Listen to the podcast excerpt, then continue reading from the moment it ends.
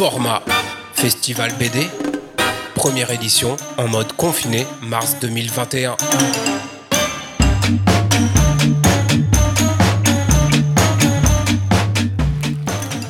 Bonjour à tous, on se retrouve en direct de Timbre FM sur le 106.6 pour le festival Format première édition. Format, c'est le festival 100% BD à Augan. Alors, il s'en est passé des choses toute la semaine à Augan. Je vais essayer de ne rien oublier. N'hésitez pas d'ailleurs autour de la table, si j'oublie quelque chose, à intervenir. Format, comme son nom l'indique, c'est mettre en avant des BD sous toutes ses formes. Vous pouvez retrouver une librairie éphémère au champ commun. Salut Marlène. Salut Justine. On en parlera avec toi un petit peu plus tard. Vous pourrez également retrouver deux expositions pour les 4-8 ans à la médiathèque d'Augan jusqu'au 2 avril. Big up à toi Myriam si tu nous écoutes. Pléthore d'émissions de Timbre FM ont aussi dédié leur contenu à la bande dessinée et on les remercie. Petit récap également. Il y a eu entre autres Bric à Bras, émission spéciale vinyle BD, Le Timbré du Coin, avec une interview en direct de Vincent Normand, notre guest de la semaine. Vincent qui est également avec nous ce matin. Salut Vincent. Salut. Nos amis de Tiens, voilà du bouquin ont fait une spéciale Un mois, une ville version BD. On a pu aussi écouter Pêle-Mêle avec une émission spéciale BD Fil. Et ce n'est pas fini. Ce matin à 9h, vous avez pu écouter les coups de cœur BD des enfants dans l'émission Les enfants La La La. La grille des programmes 100% BD continue toute la journée avec notamment Sans Contact à 11h, suivi de l'émission Sapristi. La bande FM vous a également concocté une petite playlist BD pour ce midi. On retrouvera aussi Sakadoc dans l'après-midi, en tout début d'après-midi, avec un docu produit par Quai des Bulles sur le statut des auteurs BD. D'ailleurs, en parlant des statuts des auteurs, cet après-midi, nous aurons le privilège, que dis-je, l'honneur d'accueillir des membres du collectif La Vilaine, ainsi que Lucie QZN et Damien Berti. Je le disais à l'instant, Vincent Normand est notre invité exceptionnel de cette semaine. Entre résidence d'auteur et ateliers pédagogiques dans les écoles d'Augan, Vincent n'a pas chômé. On revient sur tout son travail dans quelques minutes avec lui et Flo. Avant cela, vous avez pu remarquer que Format était doté d'une superbe affiche. C'est Corentin qui l'a réalisée. Corentin, bienvenue à toi. Bonjour. Peux-tu nous parler un petit peu de cette affiche? Euh, Oui, alors en fait, euh, j'ai été sollicité euh, cette année parce que c'est confiné, donc c'est un petit peu particulier de réaliser cette affiche. Donc j'ai essayé de chercher des idées euh, autour de l'idée de confinement et de festival euh, semi-annulé. Enfin, c'est un peu ça l'idée quand même. et puis j'ai proposé deux affiches. Il y en avait une aussi où il y avait un groupe de moines qui portait un œuf avec quelque chose à l'intérieur qui parlait. On n'a pas tout compris sur celle-là. Mais... Moi, j'aimais bien aussi celle-là, mais du coup, elle n'a pas été euh, retenue. Et euh, il se trouve que euh, ouais, j'avais un peu cette idée de la, du gag de la peau de banane revisité à l'aune du Covid. Voilà. Donc, j'ai proposé ça avec un traitement très rétro à base de tram agrandi. Bah ouais, bah nous on adore en tout cas. C'est top. Quand, quand j'imaginais format, j'imaginais une affiche comme ça. Donc euh, merci Corentin.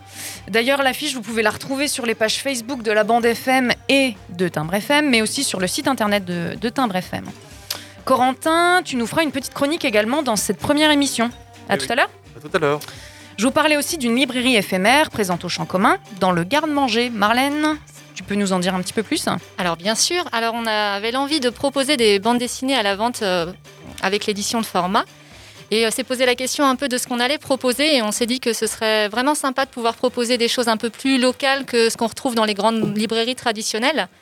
Donc on a fait appel à différentes maisons d'édition. Il y a la maison d'édition de l'œuf, qui est la maison d'édition à laquelle est édité Ampère de, de Vincent Normand. Donc on va retrouver Ampère bien sûr et quelques autres titres. On a aussi fait appel à Vite Cocagne, qui est une maison d'édition qui est basée à Nantes, où on va retrouver plusieurs titres. Vous retrouverez le tome 2 de La Vilaine euh, et des fanzinas. Il y a les fanzines de Maël Ranou, Gorgonzola, quelques égosines. Et vous retrouverez aussi des fanzines de Pierre Ramine, avec des 24 heures de la BD, des interviews, des, des choses comme ça. Et donc la librairie est donc à l'épicerie du Champ commun. Elle a commencé le 22 mars et les, titres seront disponibles jusqu'au 22 avril. Donc n'hésitez pas à aller voir ce qu'il y a et à faire vos emplettes. Super. Et d'ailleurs, au Champ commun, il y a une seconde chose, c'est l'exposition de Vincent Normand, qui qui a, été, euh, qui a été installé euh, jeudi après-midi. Euh, et donc Vincent, qui est notre guest de cette première émission. Donc euh, bah, je propose qu'on commence l'interview. Bonjour Vincent. Salut Florian. Donc, euh, bon, bah, Justine, tu l'as rappelé pas mal de fois, mais tu étais cette semaine en résidence sur la commune d'Augan. Donc, c'est le champ commun qui t'accueillait, entre autres C'est aussi. ça Ouais. Et tu as fait des ateliers en début de semaine Oui, dans les deux écoles, la privée et la publique. c'est ça. Est-ce que tu peux nous dire comment ça s'est passé Qu'est-ce que tu y as fait?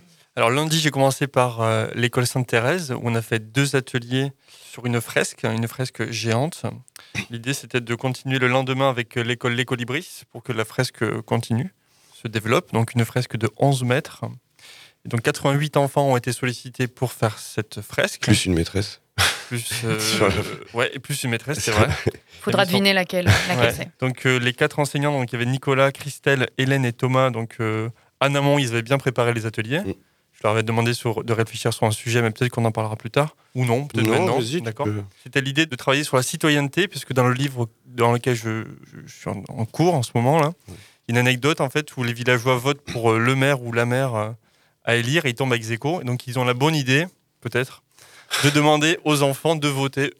Donc il y a de tout, il y a des, il y a des dessins d'enfants, des avions en papier, et aussi des enfants qui proposent des choses euh, dans le village. Donc je me suis dit, bah tiens, est-ce qu'on peut demander aux enfants d'Augan de proposer quelque chose pour Augan? Donc les enfants ont collé leur euh, portrait qu'ils avaient décalqué au préalable sur la fresque, et ils ont ensuite mis dans une enveloppe euh, leurs vœux pour la planète, la ville, et qu'ils ont glissé dans une enveloppe et accroché à la fresque. Est-ce que c'est bon ça? Je suis clair ou pas? Ouais, c'est très Complètement. clair. Il y a une histoire de couleur entre, comme il y a quatre classes. C'est ça, quatre classes, et je me suis dit, ce serait bien de séparer euh, la fresque en quatre, hein, qui représente quatre séquences du livre, quatre lieux, on va dire, donc euh, le lavoir, le cimetière, l'usine et euh, le champ d'éoliennes. Donc j'ai travaillé en code couleur en fonction de ces séquences-là du livre. Donc il y a vraiment un lien entre les ateliers et le livre en cours, que ce soit dans le thème ou euh, aussi dans euh, les codes couleurs et, euh, et la Ouais. thématique, évidemment, enfin oui, citoyenneté. Ok, dis un petit mot sur ton livre. Pour Ouais. les gens qui écoutent, je pense qu'il faut qu'ils aient un petit mot sur le livre que tu prépares. Donc ça fait un an que j'écris euh, une nouvelle histoire, donc plutôt euh, livre jeunesse, on, on- on va dire ça, où j'ai envie de mélanger bande dessinée, mais aussi euh, des textes, des pages que de texte ou des grandes illustrations. Et donc il y a, il y a trois thèmes, euh, on va dire globaux, généraux. Ouais. On dirait euh, la citoyenneté, euh, l'écologie et l'exclusion sociale. Peux pas en dire plus parce que j'écris. Secret. Ouais, secret. mais ça va tourner autour de, de ces trois thèmes-là. D'accord. Et du coup, quand, quand tu étais pendant les ateliers, euh, ça répondait direct? Enfin, je veux dire, tu as senti que les enfants étaient directement. euh, Ils étaient Ah, heureux, ah, les enfants. ouais. de voir fait, quelqu'un d'extérieur aussi, ce qu'on disait. Ouais, c'est ça. Je pense, enfin, ce que disait Thomas, notamment de Ouais. Les Colibris, d'avoir une intervention extérieure avec le, le confinement, tout ce qui se passe, c'était déjà un peu une bouffée d'air frais. Donc ça, Ouais. ça faisait plaisir. Et puis, comme en fait, ils ont travaillé sur le thème du vote et des élections en amont, en fait, ils étaient bien préparés. Quand je suis arrivé, ils étaient à bloc. Ils avaient des choses à dire, en fait. Et euh, notamment par rapport aux enveloppes, donc les 88 enveloppes, euh, les doléances. J'ai fait des thèmes, en fait. euh, on peut en parler si vous voulez Vas-y, des thèmes. Alors, c'est des grands Ouais. thèmes, donc c'est très subjectif parce que c'est moi qui ai fait le classement. Donc. Alors, en gros, j'ai commencé par valeurs et sentiments. Donc, ce qui a été glissé dans les enveloppes, on a famille, amour, amitié, paix, respect, solidarité, partage, égalité, sérénité, santé, rêver, etc. Euh, j'ai fait un thème éco-citoyenneté, donc euh, protection de la nature, recyclage, écologie. Je veux que la terre soit propre, plus de plantes, protéger les animaux. On ne mange plus les animaux. J'ai fait un petit, euh, une petite niche économie, tout gratuit et non à l'argent. Voilà, c'est- le mérite d'être clair. Architecture et habitat, trampoline dans les arbres, cabane dans les arbres de l'école, mur d'escalade dans l'école. Ça, c'est pas mal. C'est pas mal ça. Ouais. Ah, ça, j'aime bien celle-là. Un trou dans un arbre où il y a un toboggan et après le toboggan, une échelle, on monte à l'échelle et on est dans une cabane. Waouh Ouais, c'est c'est un, un seul mot normalement, mais bon. c'est- Mettre du tissu sur les arbres, un château dans la cour, une piscine à l'école. Et ensuite les inclassables, donc les femmes ont le droit. Les femmes ont le droit. Voilà, les femmes ont le droit. Sans, Lequel sans suite. Les femmes ont le droit. Les femmes ont le Tous droit. les droits. Maîtrise des réseaux sociaux. Il y a un enfant qui a mis ça? Oui. Comme, Les enfants 3.0. Qu'on soit des super-héros pour qu'on sauve le monde et pour vaincre les méchants, avec un dessin d'extraterrestres. Bataille d'eau, plus de chiots et d'œufs de Pâques. Euh, que les créatures fantastiques existent. Et enfin, le dernier, mon préféré, non aux légumes verts. Mort, C'est celui qui m'a marqué aussi. je l'ai pas vu, moi. J'en ai pioché quelques-uns, mais il y en a plein à découvrir. euh. Ouais, qu'on comprenne bien, la fresque, elle est euh, beaucoup plus longue que haute, donc ça fait comme une sorte de grand panorama. Ouais. Quand elle sera exposée, parce qu'on ne pourra pas encore l'exposer vraiment, en tout cas, on ne pourra pas la manipuler pour l'instant, mais les gens pourront regarder dans les enveloppes chaque dessin, chaque euh, doléance, si on peut dire, euh, demande des enfants. Ouais, C'est ça, l'idée. Alors en fait, les enveloppes, elles sont transparentes. Donc les gens, sans ouvrir, déjà, ils peuvent euh, Ouais. voir les phrases et les mots. Et s'ils veulent euh, pousser l'expérience, ils peuvent ouvrir l'enveloppe et regarder le dessin qui a été euh, écrit par rapport au sujet euh, ou au mot. C'est ça. Et à terme, elle va être exposée où cette fresque? Alors l'idée, c'était peut-être de commencer. Bon, il y a eu plein de conversations à ce sujet-là. Ouais, ouais. L'idée, c'était peut-être de commencer à l'exposer dans une des écoles, puis dans la deuxième, et trouver après un lieu, alors peut-être la médiathèque, où tout le monde pourrait aller la voir. euh, voilà. Pas que les scolaires, finalement.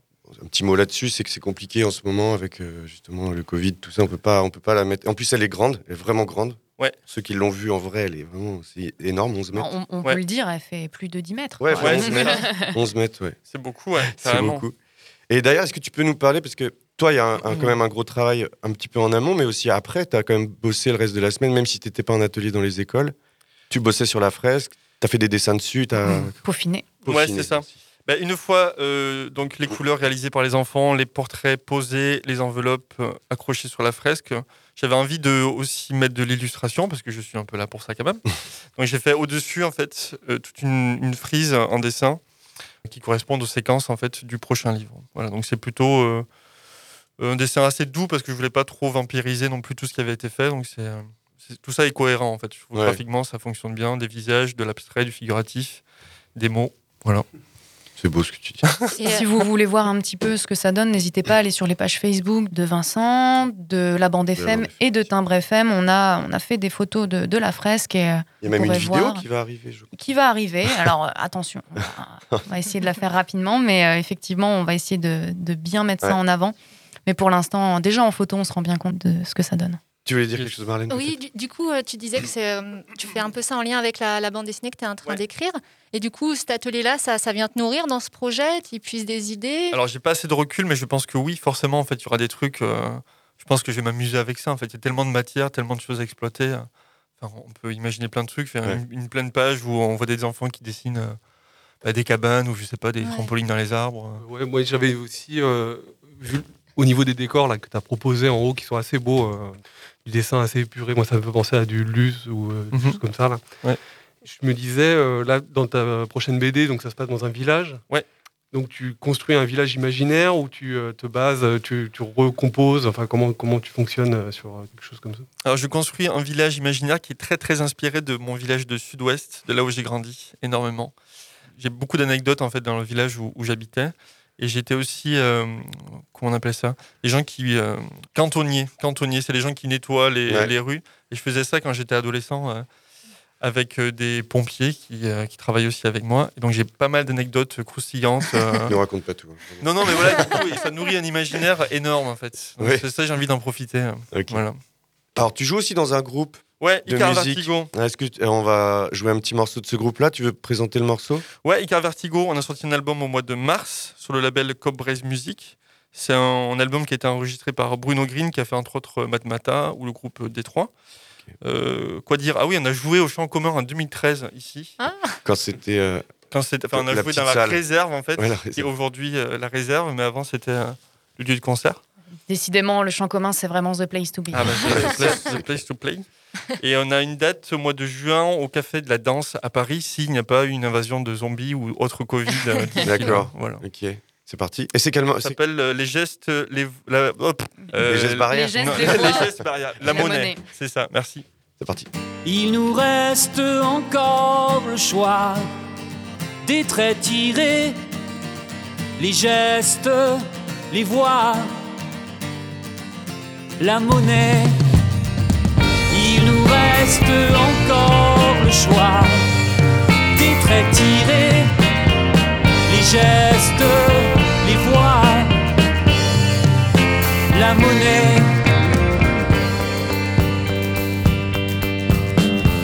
Spectacle total, comédien dans la salle, chaud, les cabins saturés. Au loin 360, nos avis tranchés qu'on balance. Auprès à s'il toucher des banalités. Alors,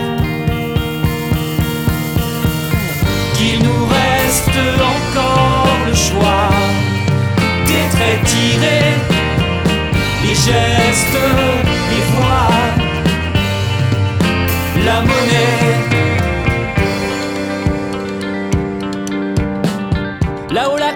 Babel, chacun la sienne droite au ciel. Des balcons au dernier en plongée sur la plaine. Ici roche sur les alvéoles,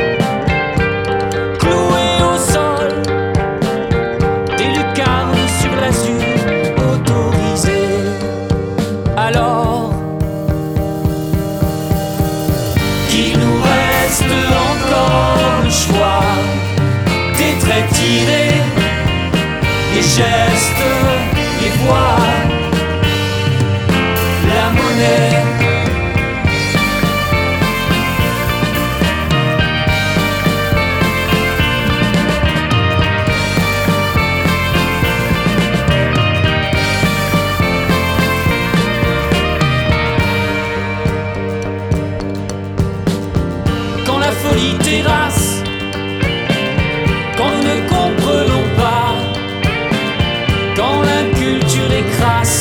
bêtise abat, nous détourner,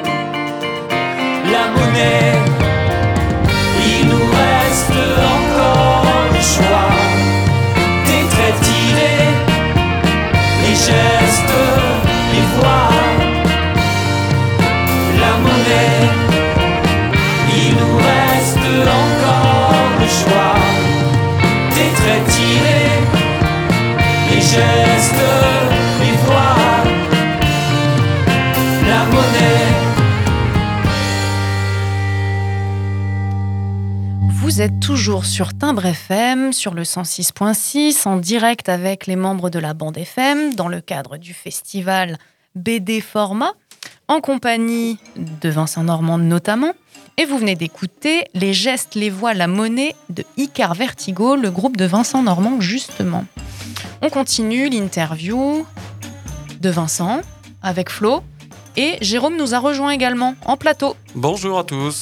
Jérôme, tu nous feras une. euh, pas une BD à papa, mais un micro-trottoir À papa. de BD à papa. Ah papa, ouais, je suis allé rencontrer les gens, effectivement. Eh bien, on écoute ça en fin d'émission.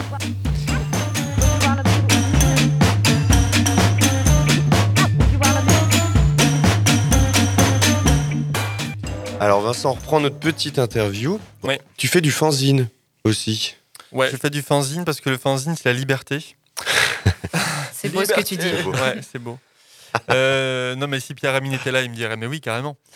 Bah, liberté de dire à peu près tout ce qu'on veut dans un format qu'on peut imaginer sous toutes ses formes, sans éditeur, donc en auto-éditant, en le distribuant où on veut, sur des marchés, dans la rue, etc. Après, effectivement, on n'a pas la force de distribuer euh, le livre euh, si on passait par un éditeur. Ouais. Mais sinon, il y a une grande liberté. Donc, je fais un peu de fanzine, effectivement. Et pendant le confinement, j'ai fait un fanzine avec des habitants du quartier. Donc, il y a un groupe Facebook qui s'est créé dans le lieu où j'habite, hein, à, à Rennes. Et euh, j'ai envoyé un mail en disant Est-ce que ça vous dirait d'envoyer des textes, du dessin, de la bande dessinée, des photos?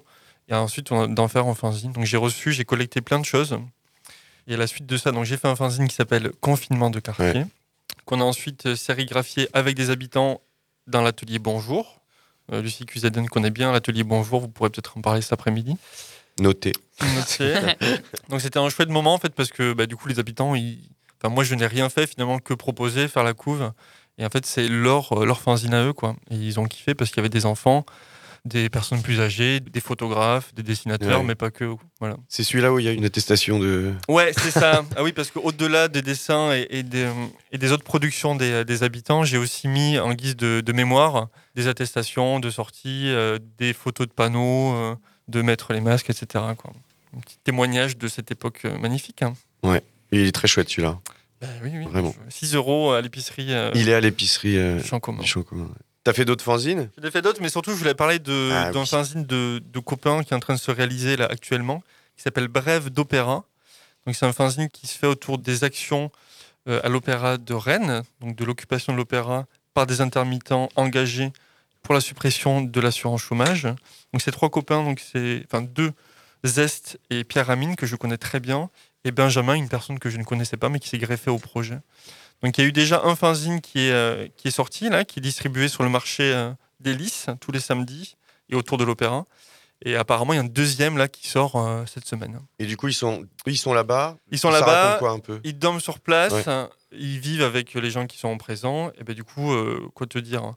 Il y a des dessins, il y a des textes, c'est un peu- ça croque un peu l'ambiance. Et puis les phrases choquent, euh, espèce de vue d'ensemble en fait de ce qui se passe euh, à l'opéra et des Ouais, euh, collectes des cris, euh, des cris du cœur euh, des intermittents. euh, voilà. Je pense que de toute manière, c'est des thématiques qu'on va aborder aussi cet après-midi Ouais. avec le collectif La Vilaine, Lucie, Ouais. Notamment, sur le statut des auteurs, sur toute l'actualité qu'on peut avoir dans le monde de la BD. Ouais. Donc n'hésitez pas à, à vous connecter et à écouter la radio Timbre FM sur le 106.6 cet après-midi à partir de 13h30. T'apparais dans des revues aussi, on en parle cet après-midi aussi, mais dans la Vilaine et Sacré Raclé aussi. Ouais, dans la Vilaine, euh, qui est sortie, si je dis pas de bêtises, au mois de novembre. Euh, effectivement, donc j'ai fait deux planches et une illustration. J'ai repris euh, le texte du Dormeur du Val, je l'ai transformé en Dormeur de la Vilaine. Et ensuite, dans Sacré Raclé, donc j'ai participé pour la deuxième fois à Sacré Raclé, donc la revue de Lucie Cusaden, où j'ai poursuivi une histoire avec euh, un personnage avec une tête de parapluie, parce que dans les Sacré Raclé, il y a des thèmes imposés. Et j'ai décidé de, de poursuivre en fait c'est les aventures de, de ce gars-là, quoi, de ce personnage. D'accord. Voilà. Une tête de parapluie en Bretagne, moi je trouve que c'est plutôt cohérent. Ouais, ça marche. Je- C'est pas déconnant. ok. Euh, T'as pas fait d'autres fanzines? Je, je me demandais si t'avais. J'ai fait Pierre Amine ou mourir. Voilà, c'est euh, Pierre Amine ou mourir, c'est euh, comment dire c'est un, un- un cri d'amour à, à mon ami Pierre Amine en fait que, que j'aime beaucoup. C'était à l'époque où j'écrivais Ampère et j'en avais marre. Euh, c'était long, c'était difficile pour moi et j'avais cet espace un peu récréatif où je dessinais mon pote Pierre euh, dans tous les sens. euh, je sais pas, avec des grosses têtes tout nues euh, sur un vélo en faisant du parachute. Je faisais ça le soir avant d'aller au lit. C'était très agréable et je me suis dit, bah, je veux bien faire un fanzine, liberté fanzine, je peux faire ça. Ouais. Et, Pierre, en fait, s'était amusé avant à faire un fanzine qui s'appelle Vincent Normand se reconnaît aisément grâce à ses lunettes rouges. Donc, tu- ce n'est plus, le cas. Ouais, ouais. Donc il y a une espèce de correspondance entre lui et moi où ça parle d'amour et d'amitié, tout ça. hein. C'est beau. Voilà. Ça, Ah oui, pourrait, c'est- ça pourrait s'appeler le bonnet rouge maintenant. Le bonnet rouge. hein. Ouais. Merci Justine. Ouais, c'est vrai, c'est vrai. Bonnet rouge et lunettes vertes. Ouais. Alors, en Bretagne, bonnet rouge. C'est cohérent, Ouais. toujours. C'est vrai. Tu as évoqué Ampère, c'est ta première BD Ampère.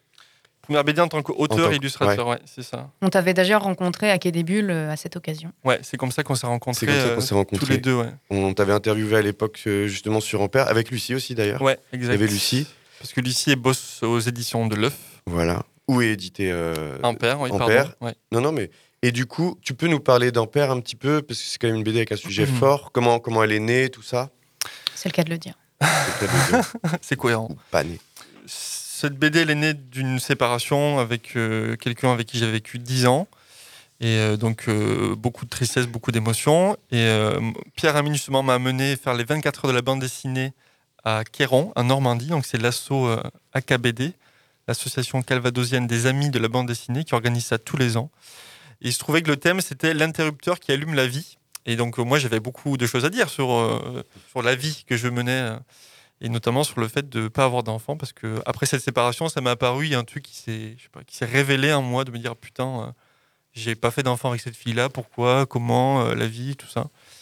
Et donc j'ai fait 24 planches euh, sur ce sujet que j'ai présenté aux éditions de l'œuf et qui ont dit ok pour l'éditer et pour le rallonger surtout un petit peu quoi.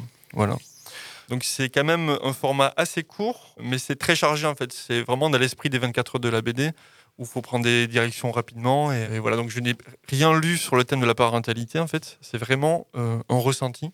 Et dans un court laps de temps, dans une nuit, euh, ce que j'avais à sortir, quoi. Voilà. Donc des fois, c'est un peu crado, c'est un peu, euh, un peu bizarre, mais ça représente bien l'énergie que j'avais à, ce- à ce moment-là, quoi. Parce que c'est quand même très particulier le sujet que tu abordes, c'est questionnement d'un d'un homme trentenaire Ouais. qui n'a pas d'enfant. Ouais, qui n'a pas d'enfant et qui ressent quand même euh, un regard de la société ou de sa famille ou des amis ou une sensibilité. Alors moi, je suis quelqu'un d'assez sensible, donc je, je reçois ça. Non, mais c'est une force d'être sensible. hein. Oui, oui.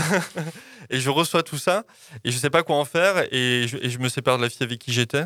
Donc euh, ça, ça remonte effectivement quoi. Mais il y a effectivement les questions de ce que la famille peut projeter sur euh, ses enfants, ce que la société euh, via des publicités euh, euh, nous colle sur le dos. Euh, voilà, 35 ans, on pourrait imaginer que euh, on ait des enfants, qu'on ait un salaire, une maison, enfin tous les trucs, euh, euh, je sais pas, d'une vie ordinaire et classique, je ne sais pas. Je sais pas tout ça. Moi, je, je comprends pas tout ça. C'est pas la vie que je mène en tout cas, donc euh, je me sens extérieur à ça. Mais ça me touche. C'est un et- questionnement là-dessus. Ouais, c'est ça. Et, ça, me- et Justement, ça me fait euh, souffrir, en fait. ouais. Vraiment, ça me fait souffrir. Et du coup, je sais pas si cette euh, envie ou non-envie, elle vient de l'extérieur ou si elle vient. euh, si un jour je dois avoir des enfants, est-ce que ça doit venir de moi? Mais alors, Ouais. si ça vient de moi, je ne sais pas d'où ça doit venir parce que ça ne vient pas. Enfin, J'ai pas de. Je connais pas le chemin, en fait. Quoi. Ouais, Je me fais comprendre ou pas là? Oui, Ah ouais, complètement. oui, très bien. Du coup, euh, Ampère, on peut le retrouver, comme on l'a dit tout à l'heure, au Champ commun, dans la librairie éphémère. Ouais. Et autour de la table, on a Corentin qui est resté, qui nous a fait l'affiche euh, du festival et qui voulait Je nous parler d'un sujet qui se rapproche un petit peu des thématiques abordées dans Ampère, mais là, on va parler de PMA. Oui. Alors en fait, euh, moi j'ai lu donc euh, Ampère. euh, ce qui était assez intéressant, c'est le, processus d'identification avec le personnage et, surtout le point de vue masculin qui est rarement traité pour ces problématiques de désir d'enfant.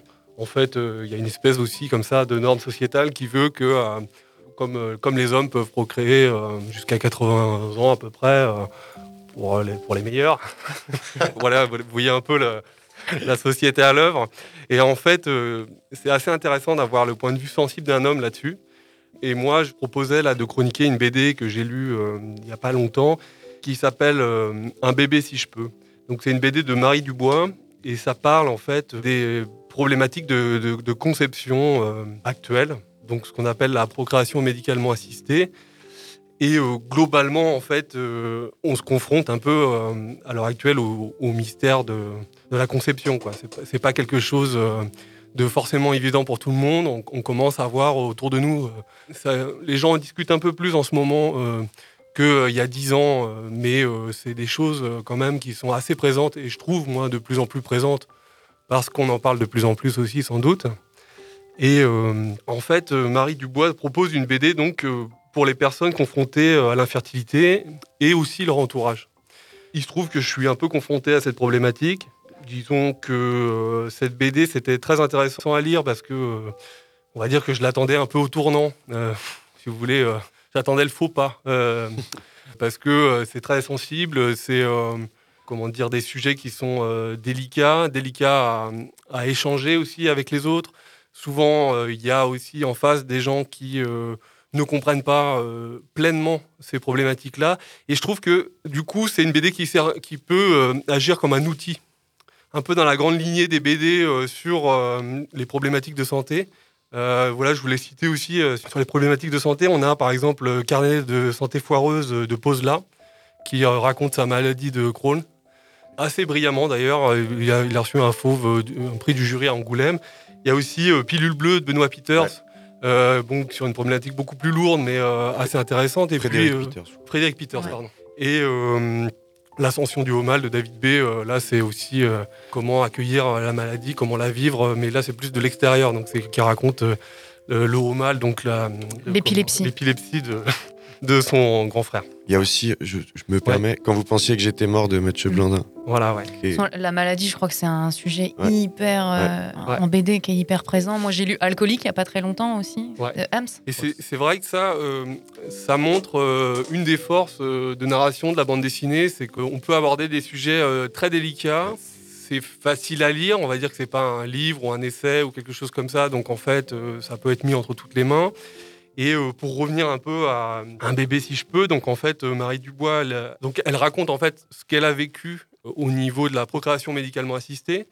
C'est très intime en fait comme récit puisqu'elle raconte son parcours. Donc son parcours c'est euh, cinq inséminations artificielles. Euh, Donc l'insémination artificielle ça consiste avec euh, un cathéter euh, d'envoyer euh, euh, donc artificiellement des spermatozoïdes au niveau euh, de comment de l'utérus de la femme pour euh, on va dire orienter ces petites bestioles euh, au bon endroit.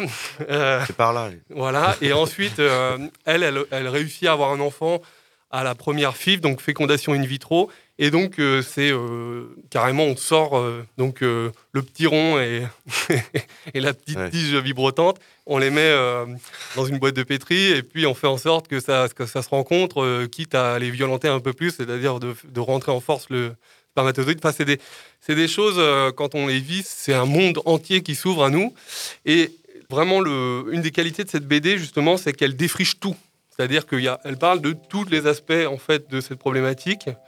Elle, dresse un, tableau d'ensemble. Et c'est très important pour les gens qui vivent cette problématique parce que, euh, en fait, euh, c'est assez difficile de, rassembler les informations. Chez les gens qui ont l'habitude de ces problématiques-là, il y a énormément d'infos sur les forums. Ouais, avec Voilà. un jargon. Ouais. Voilà, jargon. avec des smileys partout. Ouais. Enfin, tout le monde a regardé des forums, je crois. Euh, voilà, c'est surabondance de smileys et puis euh, des jargons, ouais, des, euh, des, même carrément un langage. alors, t'es Findus, t'en es où? Parce qu'il y a cette histoire de GG, GG pour gynéco aussi. Voilà, mon Je GG. vais voir GG demain. voilà, voilà, toutes ces choses-là. Donc ça, elle, elle le raconte aussi, Marie Dubois. Et puis, voilà, c'est- une vocation pédagogique pour raconter un peu cet aspect de la science euh, qui, est- assez euh, nouveau, en fait. Ces progressions au niveau de la médecine. Et on se confronte toujours au, au mystère de la vie, au mystère de la conception, en fait. C'est-à-dire qu'il y a vraiment ce truc euh, assez compliqué à comprendre, en fait. Voilà. Et donc, elle, elle- comme elle ratisse un peu toutes les questions et toutes les réponses, à la fin, elle arrive aussi sur le problème des perturbateurs endocriniens Ouais. et sur leurs conséquences, en fait. A- a- euh, ouais. Elle parle, elle parle d'une perte de. Bah, c'est c'est connu quand même, mais Ouais. de la, la fertilité baisse au niveau mondial. euh, Ah oui, le oui. sperme est moins. Ouais, il a diminué de ouais. moitié, je crois. Ouais, c'est ça. C'est- En ouais. 50 ans. Ou... Ouais, c'est ça. Et puis aussi, oui, on- on- à l'heure actuelle, il y a un couple sur cinq qui consulte pour des problématiques euh, de ce type, quoi. Et c'est une BD au niveau du dessin, donc euh, ça ressemble un peu à ce qu'on retrouve dans la, dans la revue dessinée ou, euh, ou la revue 21.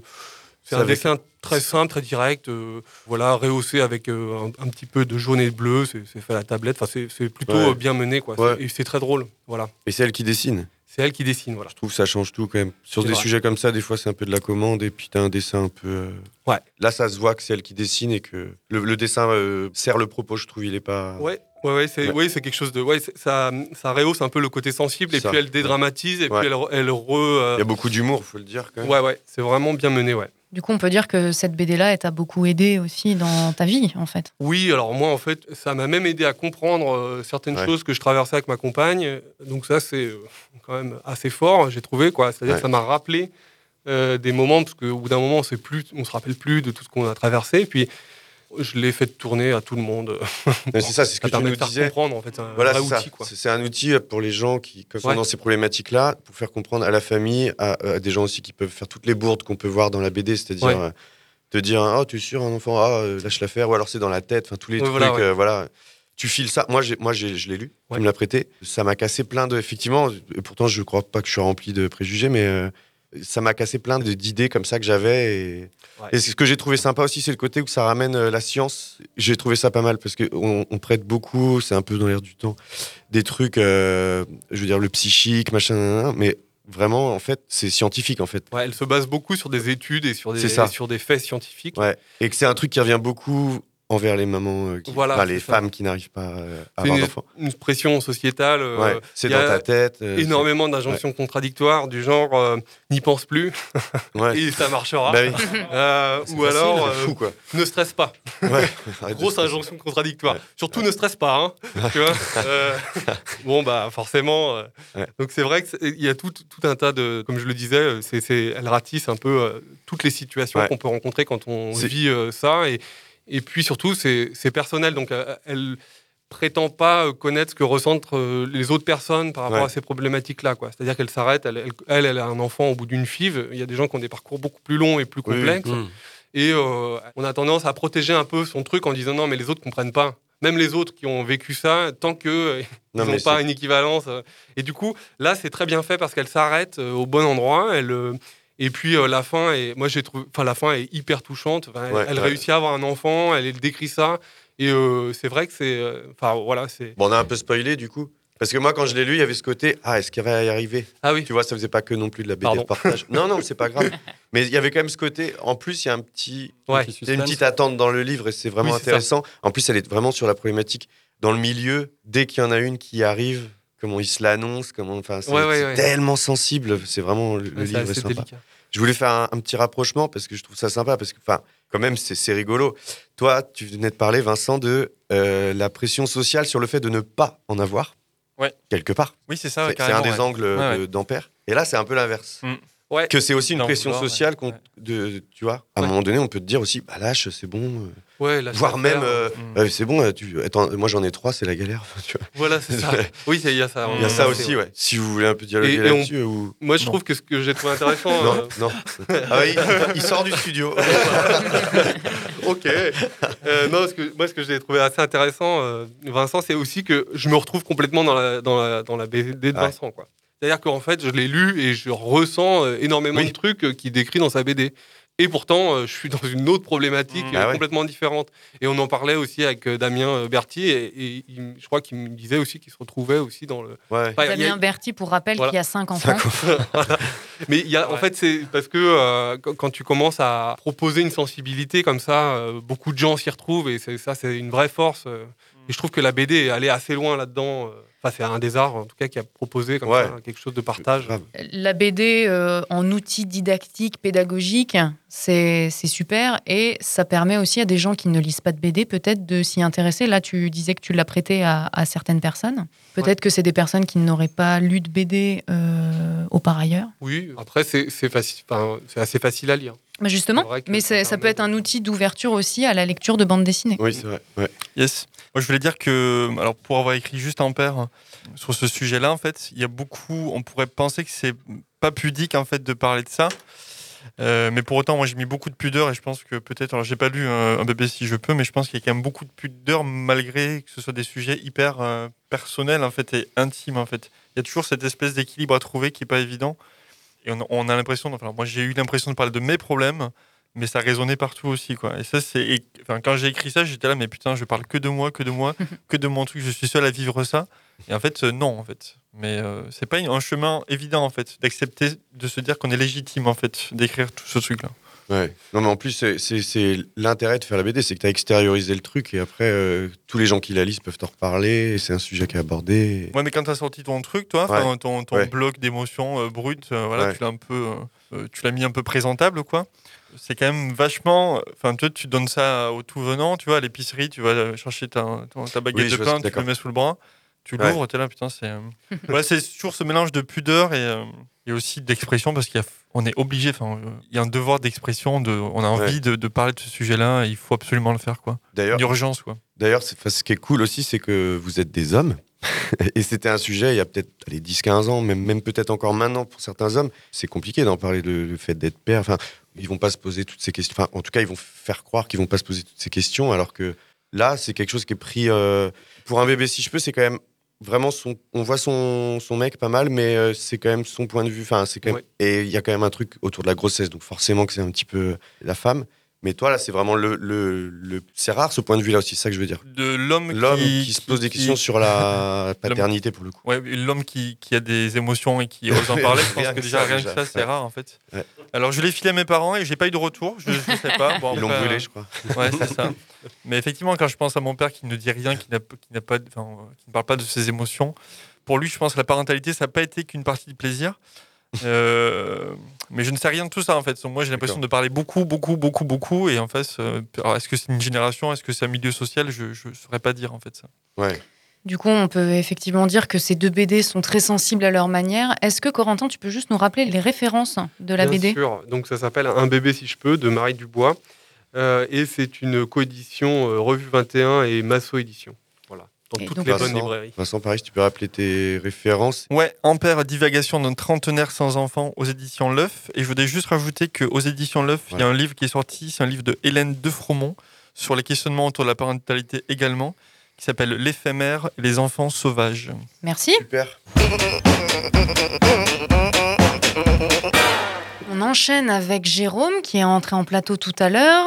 Jérôme, tu nous parles de BD à papa, mais en version micro-trottoir. Ouais, exactement. Ouais, ouais. Mon premier micro-trottoir. C'est un peu ringard, ces vieux trucs. Si, moi j'aime bien les vieux. La BD à papa. Bonjour les auditeurs de Timbre FM et donc de la bande FM. Je suis devant la librairie Manfin à Rennes pour interviewer, euh, prendre les avis des amateurs de BD, de bande dessinée. Je suis avec mon preneur de son Benjamin. Salut. Benjamin qui est venu euh, parce qu'il n'avait pas assez d'argent pour m'acheter euh, mon rameur Je suis pauvre. Et qui donc a pu compléter la somme réclamée en venant faire le preneur de son et ça m'arrange bien. Donc voilà, je me suis équipé de quelqu'un. Alors ça fait un peu recrutement sur le bon coin, mais voilà, j'ai recruté euh, Benjamin pour aller faire mon micro-trottoir. Alors c'est le premier micro-trottoir de cette désormais incontournable rubrique La BD à papa. C'est pas mal incontournable, je trouve que c'est bien dosé. Euh, vous connaissez la BD à papa, monsieur Normand? Non, Non, vous ne connaissez pas bah, C'est simple, c'est de causer des bonnes vieilles BD, de celles qu'on trouvait chez mamie, papy, papa, tonton, maman, tata. Bref, les vieux trucs, quoi. Alors, pour format, on m'a dit, oui, Jérôme, ce serait bien que tu fasses un truc un peu nouveau. Qu'est-ce qu'il a dit, Jérôme? Il a dit, bah oui, je vais faire un micro-trottoir. Mais quel con Moi, un micro-trottoir? Alors déjà, techniquement, je suis limité. Et puis, je pense que mon premier contact avec les gens, il, il est pas fou, quoi. Hein? Je pense qu'il est pas fou. Par exemple, Monsieur Normand, ici présent, qu'est-ce que vous pensez de notre premier contact, là? Eh ben il est pas fou. Ouais, il est pas fou. Bah voilà, c'est hyper révélateur. Directement, il le dit, il l'avoue. Bon, alors j'y suis quand même allé. Je me suis dit, je vais aller devant une librairie. Et puis j'ai pris peur. Alors j'ai prétexté un problème technique et puis je suis rentré chez moi parce qu'au départ, j'y suis allé tout seul. Donc j'ai prétexté auprès de qui? Bah auprès de moi. hein. Je me suis pré- j'ai prétexté des problèmes techniques et je suis rentré me rouler en boule au fond de mon lit. Donc j'y suis retourné deux jours plus tard avec Benjamin. Et alors ce que je voulais vérifier, c'est si dans l'entourage de mes lecteurs, il pouvait y avoir un petit tonton Finky, un petit tonton Finkelkraut, capable de dire que lire des BD, c'est perdre son temps, ou un papy Zemmour, capable de dire que le manga tout entier était une merde infâme. Alors, ben, j'ai commencé par demander aux gens ce qu'ils venaient d'acheter dans les Bonjour librairies. Igor. Alors Igor, déjà on va te poser une première question. Qu'est-ce que tu viens d'acheter? Alors, je viens d'acheter 3 BD Blueberry. Direct. Blueberry, Big Love. Tout de suite, Big Love, le mec s'achète des bonnes vieilles BD à papa. Je suis tombé amoureux, mais direct du gars. À peine j'arrive et c'est. fou. C'était fou, hein. C'était fou. Alors j'avais beaucoup d'appréhension et finalement ça s'est hyper bien passé, quoi. Bon, on va peut-être couper avant qu'elle se mette à chanter, non? On coupe, on coupe, on coupe, on coupe, on coupe. Et ouais, les bonnes vieilles BD à papa, mon gars. C'est quand même autre chose que les romans graphiques. Pff, les romans graphiques, sous prétexte que certains d'entre eux sont beaux, intelligents, touchants, bouleversants, magnifiques, emballants, faudrait considérer que c'est de l'art. Bon, avec les gestes barrières, je pouvais pas l'enlacer pour le féliciter, ce lecteur de Blueberry. Le premier que j'interviewe, bam, BD à papa. J'aime bien parce que vous saurez jamais si c'était vraiment le premier. Bon, et les autres? Alors, j'ai déjà envie de vous demander qu'est-ce que vous venez d'acheter? Euh, bah, Alors, moi je viens d'acheter euh, Pelelu tome euh, 3 qui est un très bon manga sur euh, une guerre entre les, euh, les Américains et les Japonais et euh, le bateau de Thésée euh, tome 1. Tu viens d'acheter une BD Oui, je viens d'acheter euh, Jupiter Legacy. Je viens d'acheter le troisième volume de la série Les Ogres Dieux. Bon, voilà, que des trucs que je connaissais vachement bien, que je lis beaucoup. Enfin voilà, je connaissais tout, c'était hyper simple. Alors surtout, une des choses qui m'intéressait ici, c'était de comprendre où et quand s'était développé leur goût pour la BD. Depuis quel âge est-ce que tu lis des BD, Igor? Alors, depuis tout petit, depuis euh, 5-6 ans, l'apprentissage de la lecture, je pense. Et puis euh, là, c'est vrai que le, le premier confinement m'y a fait m'y remettre euh, à fond, comme, comme beaucoup, je pense. Et donc là, depuis quelques temps, j'en rachète un petit peu chaque mois, histoire de, de parfaire ma collection et puis revoir certains classiques. Euh, j'ai 20 et 22 ans et euh, j'ai commencé à en lire, je sais pas, je devais avoir 6 ans. Moi, à peu près bah, 6 ans. Moi je lis des mangas depuis 6 ans, ouais, euh, pareil, un truc comme ça, depuis très jeune. Ouais. Oui, j'en lis depuis très longtemps. Euh, ouais, je pense pour en lire depuis 35-40 ans, effectivement. Ouais, à peu près, oui. Oui, ça se voit pas, mais oui. J'ai- j'ai ce stage-là, ouais, effectivement. Et ouais, j'ai amené Hugues à donner des indications sur son âge, ce que moi je n'aurais jamais besoin de donner. C'est la magie de la radio qui nous permet de mettre de côté nos corps vieillissants pour ne s'adonner qu'au plaisir du discours pour des auditeurs alanguis et débarrasser des inutiles images qui appauvrissent les navrants talk show télé que je ne regarde plus, mais sur lesquels je ne peux m'empêcher d'avoir un avis décrédibilisant et sans pincette à l'heure où. Où j'en suis là. Euh, bref, on voit que c'est une droite dans laquelle on tombe très jeune. Alors il s'agit maintenant de voir comment on commence et qui sont nos fournisseurs de première BD. Tu lisais les bandes dessinées qui étaient à tes parents quand tu étais enfant Est-ce qu'ils t'en achetaient spécifiquement ou tu prenais un peu ce que conseillait ton père, ta mère, ce qu'ils avaient eux dans leurs étagères, leur bibliothèque? Alors il y avait les classiques qu'on avait euh, bah, à la maison évidemment, euh, les Tintins, les Astérix, euh, bah, principalement euh, ceux-là, Black et Mortimer aussi. Et, euh, et puis après, il y avait pas mal de BD qui n'étaient pas tout à fait accessibles euh, étant jeune, donc en fait euh, c'est plutôt adolescent qu'on les découvre. Moi, j'ai commencé avec les Astérix, euh, voilà, les Tintins. Ok, les Astérix et les Tintins, c'était les BD qu'on trouvait à la maison, euh, que tes parents lisaient? C'est ça, bah, les Tintins, c'était euh, ceux de ma mère, en fait, chez mes grands-parents. Et euh, après, les Astérix, euh, c'est ma tante qui les avait tous. Et du coup, euh, voilà, pendant les vacances au soleil, c'est pas mal. Non, non, c'était à la bibliothèque à proximité de, de mon domicile, enfin, le domicile de mes parents, où je m'y rendais régulièrement. Et puis, euh, donc, euh, j'ai découvert la BD comme ça, en fait. Chez moi, il n'y avait pas de BD, c'était plutôt à la bibliothèque. Ah oui, oui, oui, bah, j'ai grandi avec les Astérix et autres, euh, Tintin, etc. Et euh, après, on, on est passé sur des trucs un petit peu plus euh, adultes. Ces BD, c'était des BD qu'on achetait pour toi ou qui étaient les BD aussi que tes parents lisaient ou avaient déjà? J'étais la bonne excuse pour qu'on achète des BD. Astérix, hein Astérix. Vous connaissez Astérix? Un petit peu. Ouais, ça vous dit quelque chose? De vaguement. Ouais, bah, il va peut-être temps que la sensationnelle chronique de la BD à papa s'empare de ce héros. Pas mal sensationnel, hein, bien dosé aussi.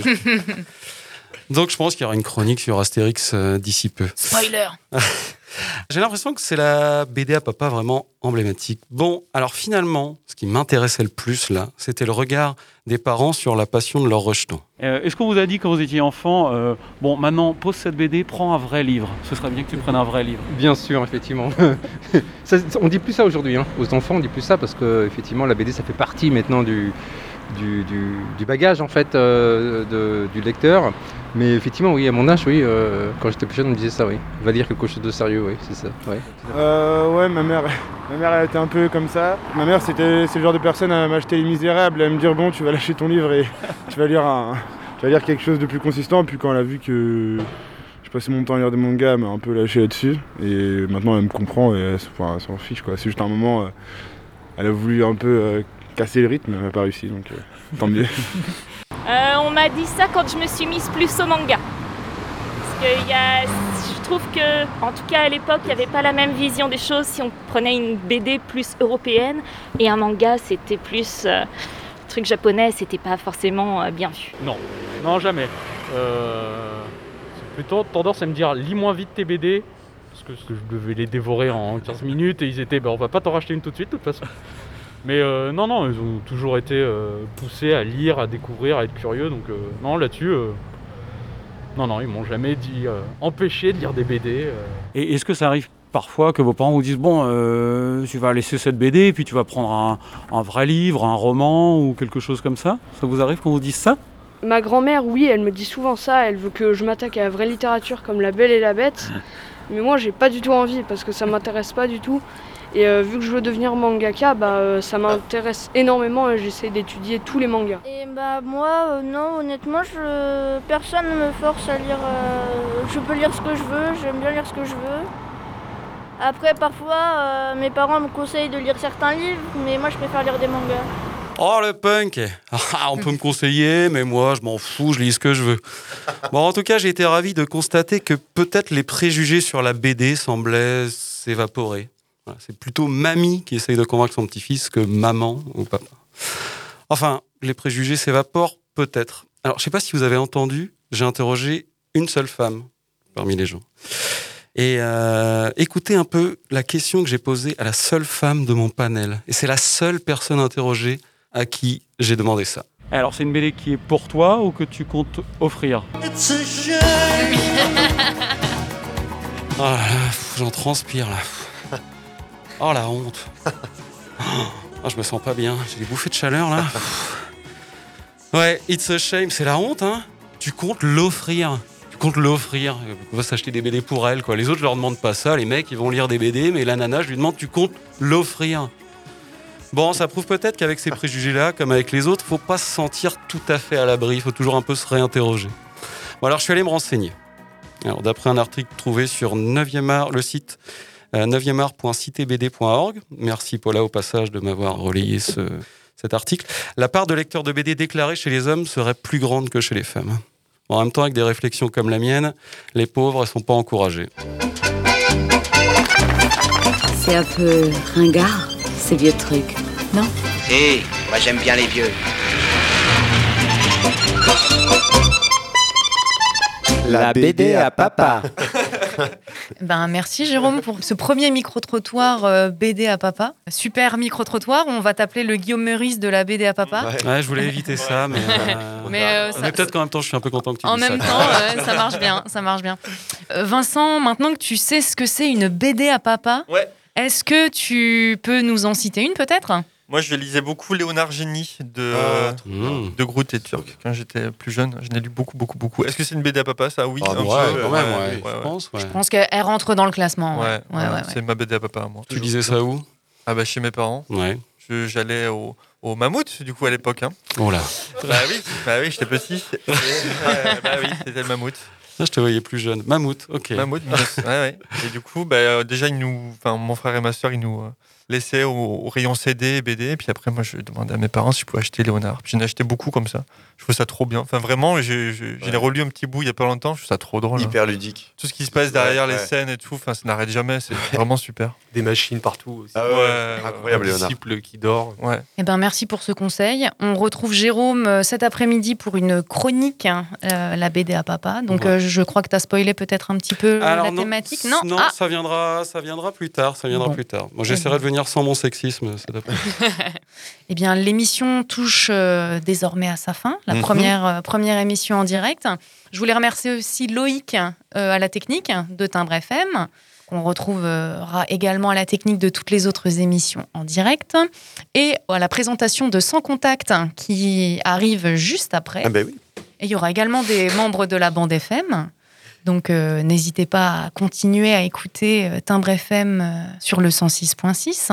Je rappelle que Vincent Normand était à nos côtés aujourd'hui, ce matin, et qui a été présent toute la semaine pendant la résidence. Merci à toi. Bah, merci à vous, surtout. On continue la journée euh, 100% BD avec euh, cet après-midi le collectif La Vilaine, Lucie QZN et Damien Berti.